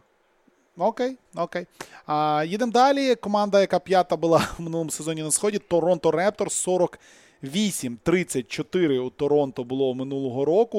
У цьому у це міжсезоння у Торонто Торонто пройшло так тихесенько, спокійненько. перепідписали Кріса Буше, підписали Діджея Вілсона, підписали Отто Портера, підписали. А він зламався. Га-га-га. А він зламався, він зламався. Відпустили Святослава Михайлюка. І це помилка. Це помилка, за яку канадці будуть покарані. Плюс дві вони перемоги в сезоні. Вони не розуміють, що вони зробили. Ну, але так, дійсно, Торонто залишається весь кістяк. Е, Фред Ван Вліт, Малакай Флін, Гері Трент, Анунобі. Підписали Бо Круза, любі друзі. Нагадаємо, Бо Круз грає Торонто Репторс. Ну, або ж Хуанчо Ернангомес, більш відомий як Бо Круз, напевно, зараз так треба говорити. Скотті Барнс, е, новачок року, входить в свій другий сезон. Паскаль Сіакам є в нього непогані люди там на підстраховці. Той же Ачіува продовжує рости Кріс Буше є. Хоча я не зовсім розумію, навіщо так багато великих Торонто. Але все-таки, ну тобто, у Торонто Торонто явно не стало слабкіше. Трішки додали вони в в depth chart і трішки буквально додали в глибині е, складу і оцінюють Торонто Репторс у цьому сезоні на 45,5 перемог, тобто на 3 перемоги менше, аніж було минулого року. Льош, одне питання саме просте. Ну, а, а на що тут розраховувати? Тобто, це команда, яка не покращилась і не погіршилась, чи, чи, чи, чи як ми маємо це міжсезоння охарактеризувати для канадців? Це команда, ну, яка я думаю, що все ж таки стала трошки краще за рахунок того, що став більш е, досвідченим і Скотті Барнс, і Оуджен Нобі, і Геррі Трент.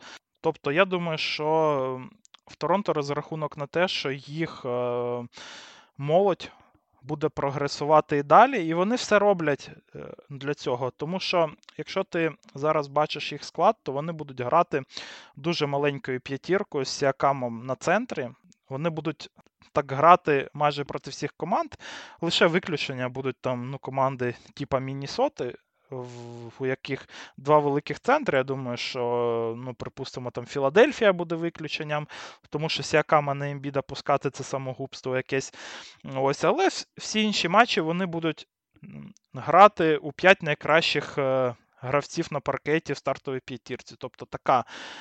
Такий розрахунок в них. Е, мені лише не подобається тут е, глибина в беккорті, тому що якщо ламається Фред Ван Вліта, він зламається 100%, тому що він грає не більше ну, там, 55 там матчів в минулому сезоні він ще дуже багато зіграв, як для нього. То буде, ну хто там грати? Малакай Флін. Не думаю, що буде, але все ж таки Торонто це команда трансформер, де позиції значать не так багато, як якість гравців і як їх е, сумісність. Тому, якщо буде вилітати Фред Ван Вліт, я думаю, вони будуть якось вже перестраюватись і будуть грати з Лото Портером в стартовій п'ятірці, припустимо, або з Крісом Буше. Тобто, це така. Це команда, яка нагадує, мабуть, е, конструктор Лего. Тобто там будуть е, ліпити все, що завгодно, аби щось зліпити, коли буде травма когось. Тобто, якось так. В них е, велика кількість вінгів, вінгів універсальних. Тобто тут є Скотті Барнс, тут є Далано Бентон, який також може трохи пасувати, є Анунобі також, є Геррі Трент, є Ото Портер. Е, ще треба сказати і про Тадеуса Янга, який також може грати на кількох позиціях, може грати як форварда, так і центра навіть. Тобто в них багато вінгів, які можуть е, дати команді сайзу і при цьому бути і достатньо універсальними. В NBA це дуже круто, і це те, що багато з тих, хто не в NBA, вони це недооцінюють. Тому я би ось так би не недооцінював Торонто і не казав би, що ну, вони не стали там сильніше. 45,5. Мені мені, мені подобається 45,5. Мені здається, що це занижений тотал для них. Тобто 48 в минулому сезоні команда явно слабкіше не стала. Скотті Барнс явно став набагато досвідченішим і чомусь їх занижають. Ось е, ось тут мені не зрозуміли цей показник, тому я б тут ставив наверх. Я думаю, що така цифра вона пов'язана з тим, що все ж таки схід е, дуже сильний. Я думаю, що, е, ну, як ми бачимо по по цих котуваннях, то Букмекери взагалі розраховують, що Клівленд буде вище, що Бруклін буде вище.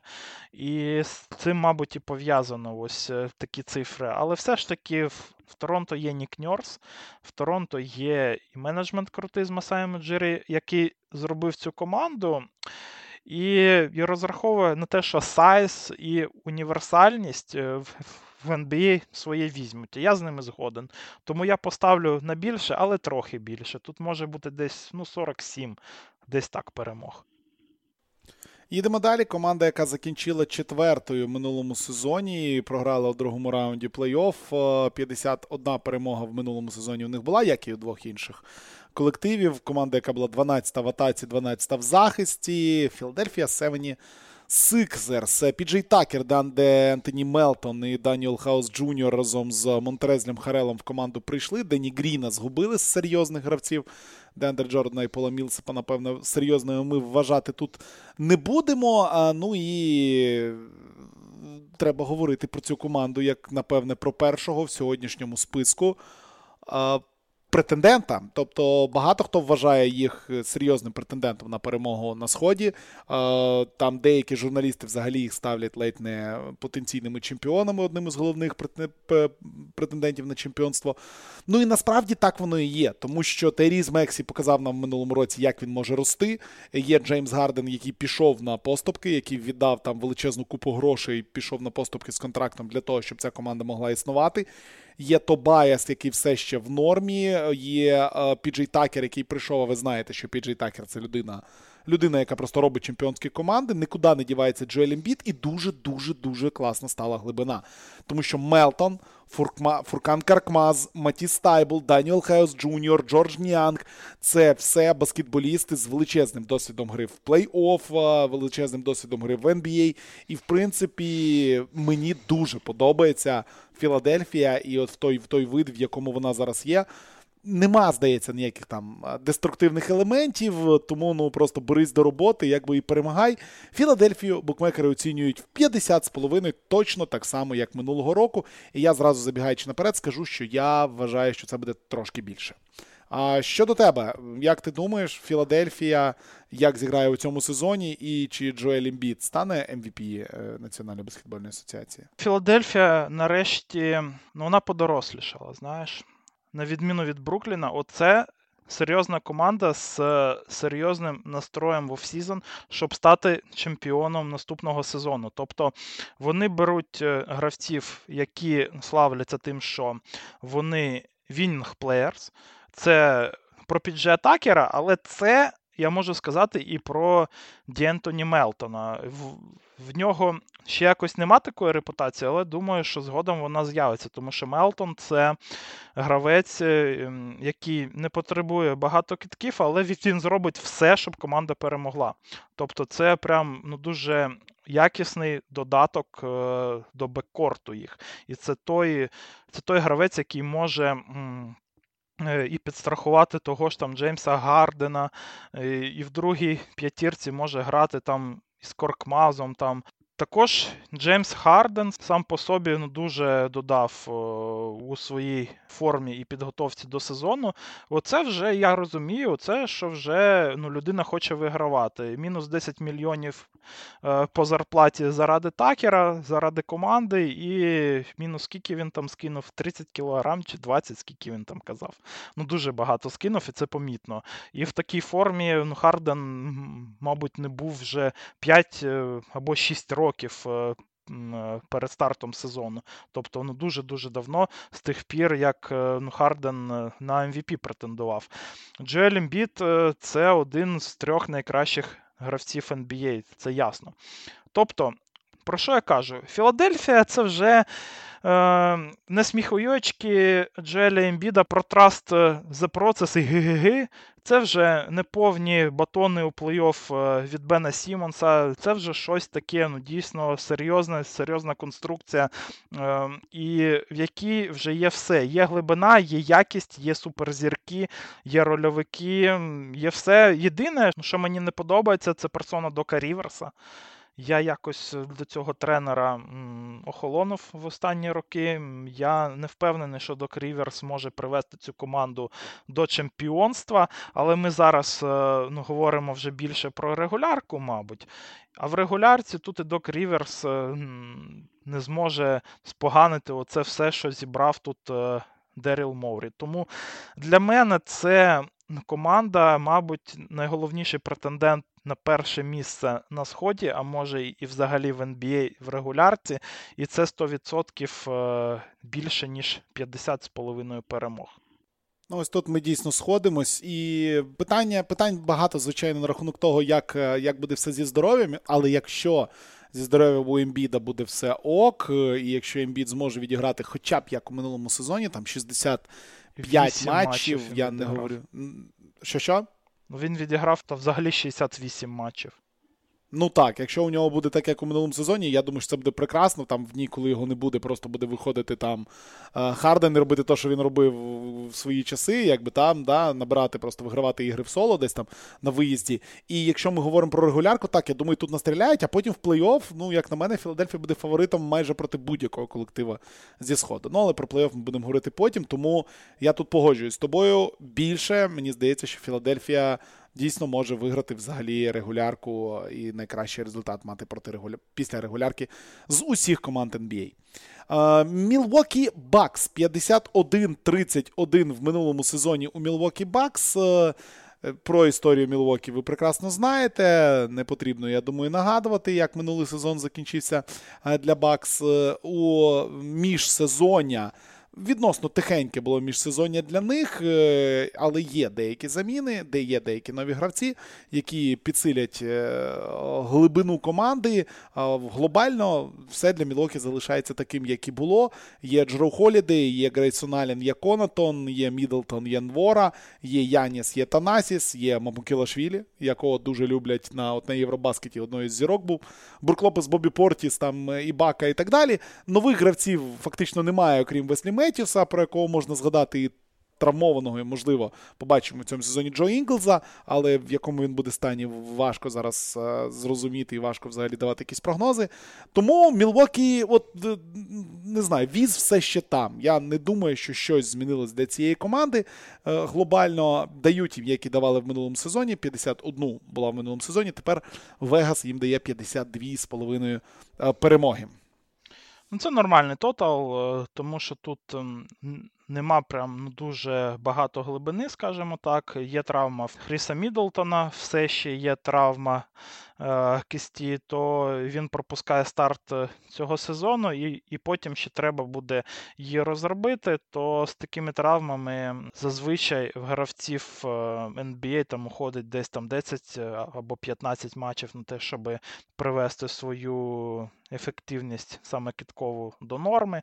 Тому на пів е, сезона, мабуть, від е, Мідлтона не буде там якоїсь там суперпользи.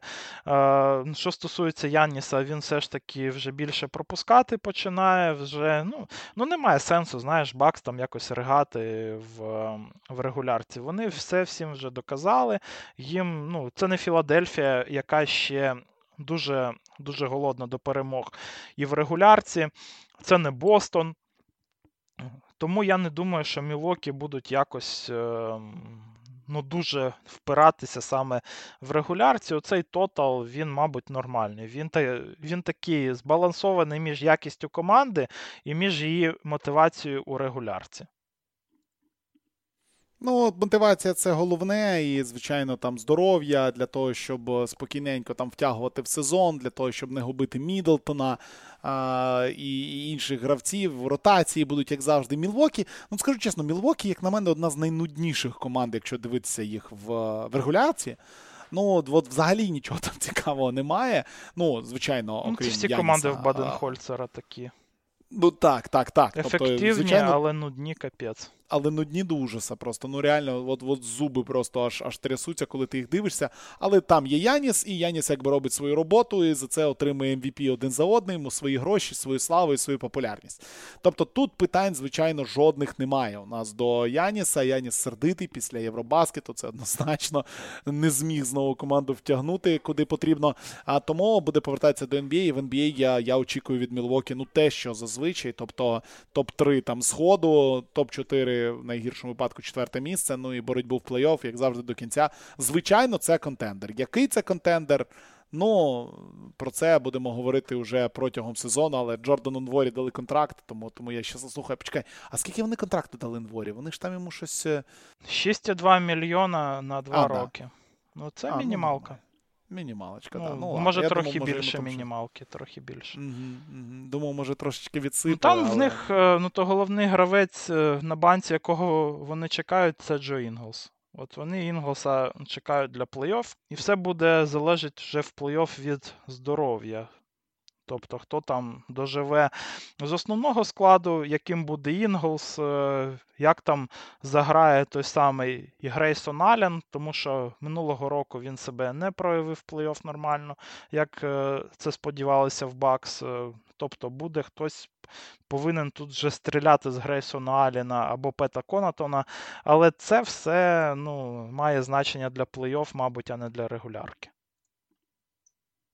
Тобто ми сходимося, що 52,5, які дають, ну, де, десь отак і буде. Я, я, Якщо б ставити прям гроші, я б поставив трошки на менше. Мені здається, там 50-51 буде, але десь от, от, от там Мілвокі закінчить.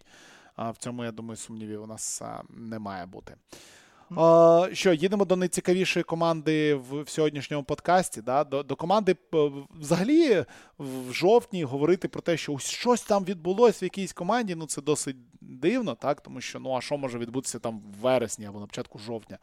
Да ніфіга там не відбувається зазвичай у команд, якби все все стандартно, все стабільно. Але у Бостона у Бостона було весело. У Бостона було неймовірно весело.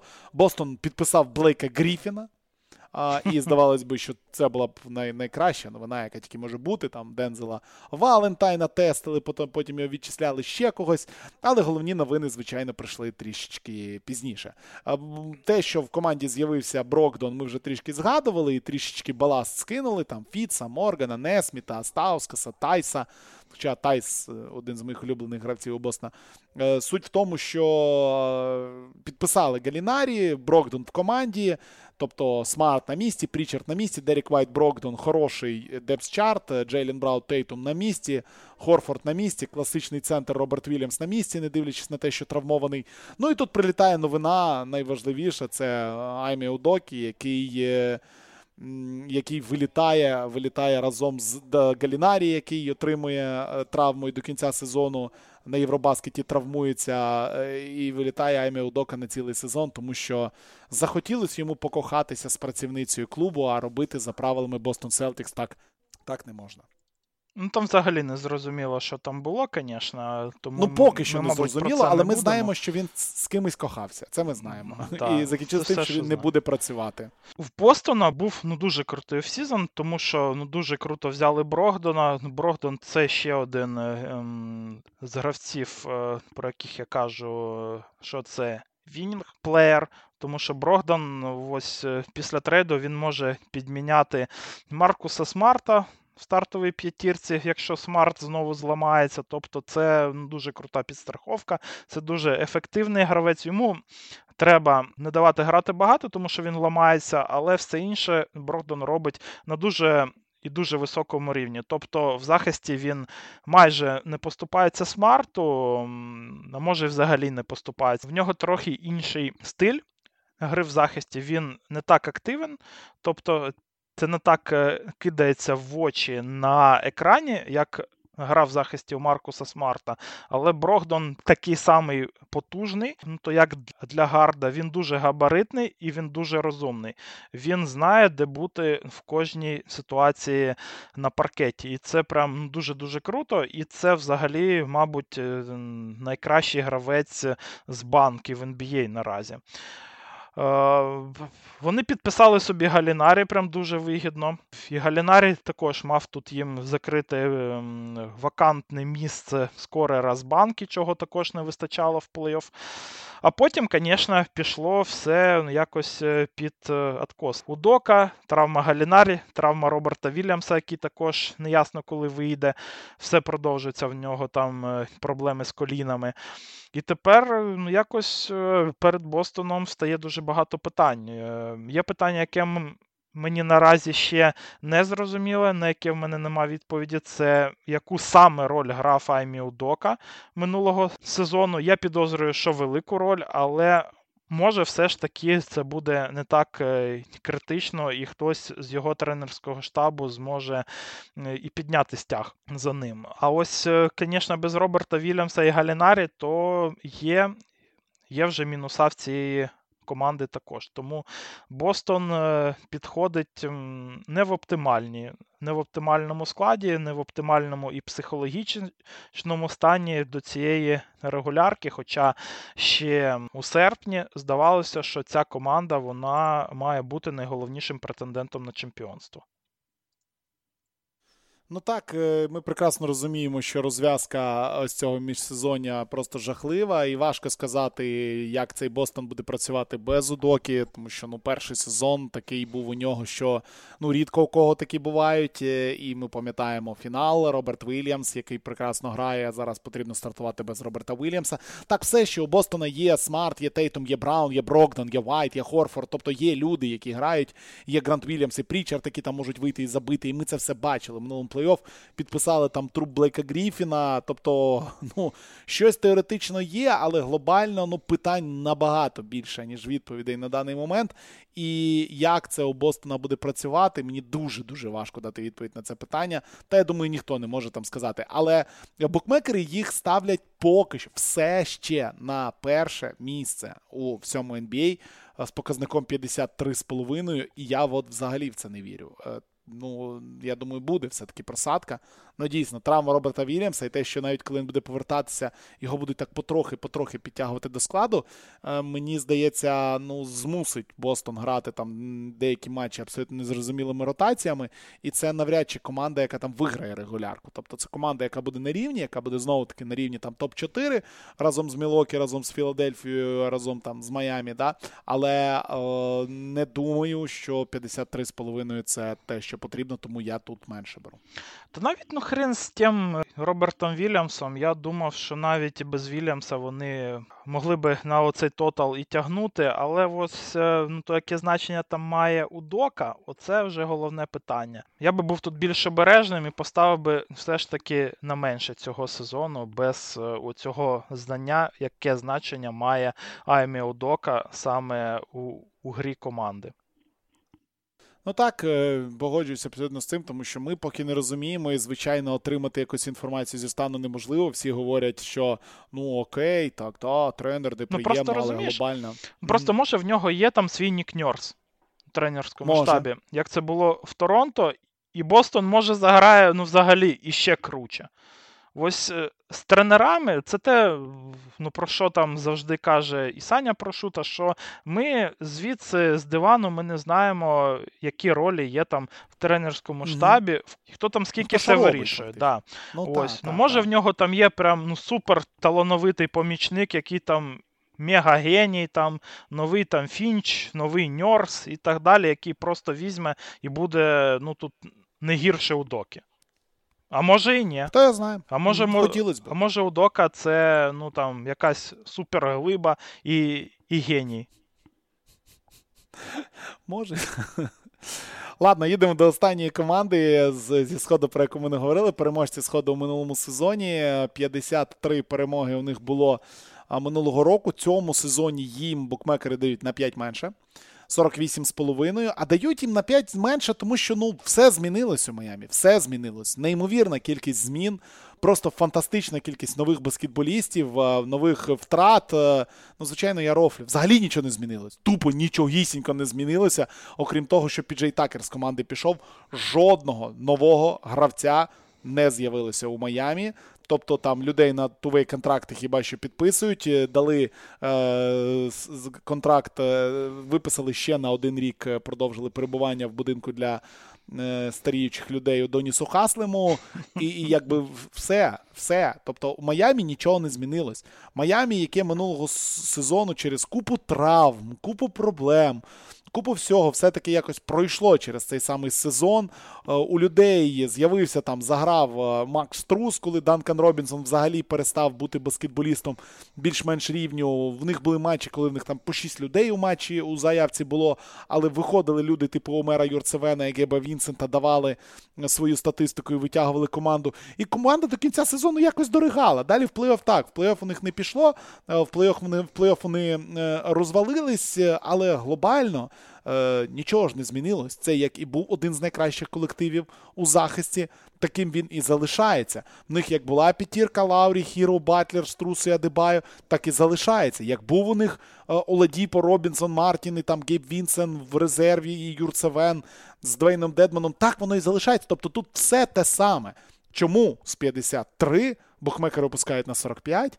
Я не зовсім розумію, якщо чесно, тому що ми вже проговорили, насправді рівень інших суперкоманд на сході ну не став настільки високим, щоб тут було падіння одразу на 8 перемог. Тому я одразу розпочинаю з того, що мені здається, тут буде вище. Ну а єдине питання, яке в мене є до Майамі, чи взагалі у вас там є медики, і чи взагалі ця команда теоретично може бути здоровою протягом усього сезону?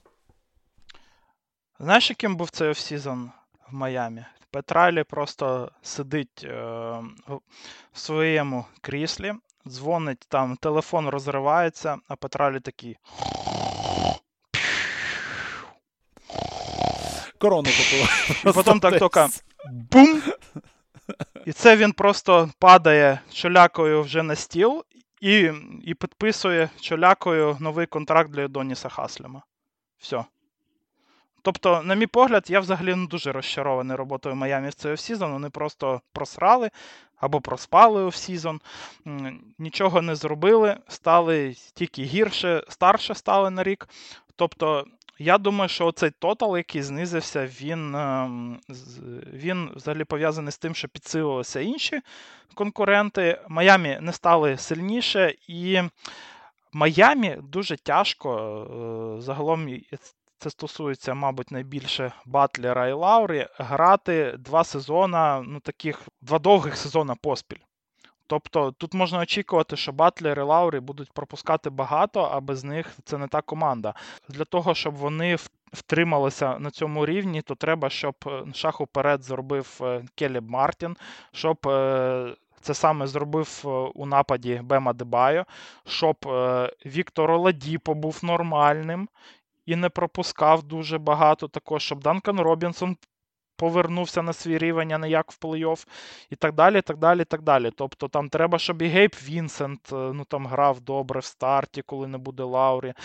Ну, дуже багато. Ким замінити Джиммі Батлера, то це взагалі дуже велике питання. Тобто там треба, щоб е, знову ж таки грав Данкан Робінсон. Е, ну, В них там є ще і Гейвуд Гайсміт, з якого вони, мабуть, хочуть зробити Ще одне відкриття у нашому подкасті. Там у mailbag у в літньому мене питали, хто з літньої ліги в Майамі може вистрілити. Я назвав саме цього гравця.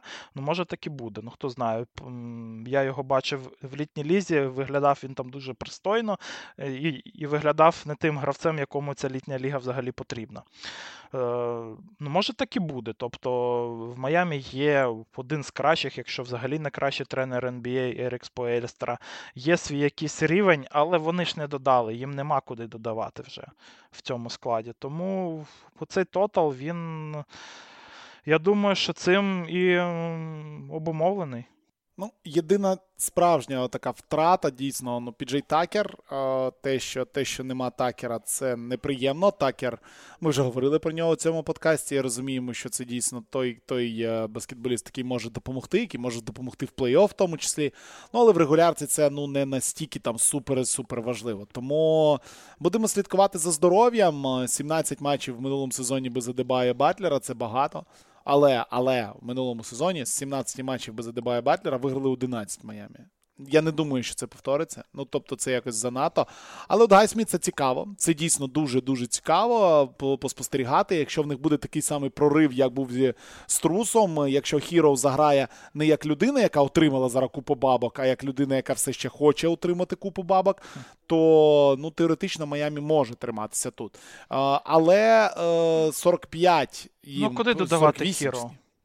Ну, він Хіро, вже так ну, хоча 21 на плюс свій 5 так? плюс 4 робить. Ну що, він буде по 30 очок забивати за гру? Ну ні, по 30, по 30 Ну просто грати на своєму рівні, скажімо так, не падати туди, куди впав у нас Робінсон mm-hmm. в минулому сезоні. Оце буде неприємно. 48 дають Майамі.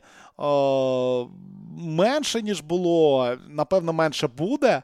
Але от мені здається, тут класно влучили е, з букмекери з, е, з цим показником перемог. Але я все-таки ризикну поставити на менше. Мені здається, що тут буде трішечки менше. Мені здається, що Майамі буде боротися з Брукліном за четверте місце, а ось Філадельфія, Бостон і Мілвокі будуть трішечки все-таки повище. Я думаю, що вони будуть тут не з Брукліном боротися, а з Атлантою і Чикаго, тому і Торонто, ага. мабуть. От. Тому я поставлю трішечки менше, але не набагато 46, 47, ну може 45 перемог. Але я не думаю, що буде це це перше місце в конференції, як це було минулого сезону. Ну ну так, я, ну, я не той не склад. Думаю, ну Споельстра і так з нього вже такі соки вижимає. Вже ну все, що може. Ну от В Майамі є така фішка, що в них один сезон. Дуже крутий, наступний вони відпочивають якби трішки. І там е, ну, може бути, і, наприклад, і 42, і 41 перемога. Ну, я поставлю все ж таки трохи більше, ніж е, самий неоптимістичний е, мій прогноз, е, але менше, ніж е, ну, ця оцінка від букмекерів. Окей, ну що, пролетіли ми по всім командам. Ну, в підсумку, я думаю, ви самі зможете вивести ось таку якусь турнірну таблицю по тому, що ми б напрогнозували. Але глобально, дійсно, так по середньому рівню, пройшовшись по всім командам, здається, що схід сильніший. Схід сильніший заходу, і за сходом слідкувати буде в якійсь мірі навіть цікавіше, при тому набагато цікавіше. Тому, любі друзі, скоро скоро стартуємо. Ну, Якщо Філадельфію менше... поставити на захід. Угу. Угу то ми би тут не розмовляли про 51 перемогу, про тотал там. Скільки давали? 50 з половиною тотал на Філадельфію. Ми б розмовляли би про, про 60 так. навіть. Або про 60. Ну да, да, да. Тут плюс-плюс. І дійсно зараз ми розуміємо, що виграти на сході 60 фактично неможливо, тому що ну дуже багато крутих суперників, максимально багато крутих суперників. Так що Дивіться схід, дивіться схід, друга 0-0. Ми вже один матч згадували. Орландо Атланта. Да, Орландо Атланта, перша гра. Е, на це треба дивитися обов'язково е, не пропускати. Окей, з прев'ю ми закінчили. Вибачте, що ось в такому режимі. Е, розуміємо, що сумарно там майже 4 години, ну менше, там 3,5 години буде сумарно. Але, любі друзі, хотіли ми дійсно це в 6 подкастів всунути, але вже всунули в 2. Як, я, Що маємо, то маємо, скажімо так. Е, дякуємо Збройним силам України за те, що у нас є можливість ці подкасти записувати, що в нас є електроенергія, і що у нас є інтернет, і що немає повітряної тривоги. І е, також дякуємо поки що поки що тимчасово живим Збройним силам Російської Федерації за те, що ми а, теж записуємо. Ну а їм скоро там, якби вони закінчаться. Це це ви все це ви все знаєте. Тому вони тимчасово ще поки що е, збройні сили. А от дуже скоро вони будуть роззброєні сили. Е, підтримуйте, підтримуйте ЗСУ, все буде добре. І нас також підтримуйте, тому що сезон стартує, любі друзі, на Патреоні. Двіж, як завжди, знизу, в шоу-ноутах, в описі до цього подкасту, в телеграм-каналі Спортхабу багато буде контенту про NBA. Це не кінець подкастів передсезонних, звичайно. Те, що ви всі чекаєте, буде. Буде. Чекайте, чекайте, будемо разом з вами, як завжди, програвати квартири і не тільки. А ну і продовжуємо готуватися до нового сезону. Залишилося 6 днів в момент запису. Не знаю, коли ви це будете слухати, але вже менше тижня до старту сезону. І цей сезон обіцяє бути дуже і дуже і дуже цікавим. Олексій Борисовський, Віталій Величей говорили про східну конференцію NBA. А дякуємо за те, що слухали. І чекаємо вас на нашому Патреоні, в нашому суперчатіку, де вам завжди напіхають пісюнів за ту команду, за яку ви вболіваєте, і де завжди буде весело. Фактично, кожен матч NBA можна подивитися разом з нами. Дякую за увагу і почуємось. Всім дякую за увагу. Всім пока.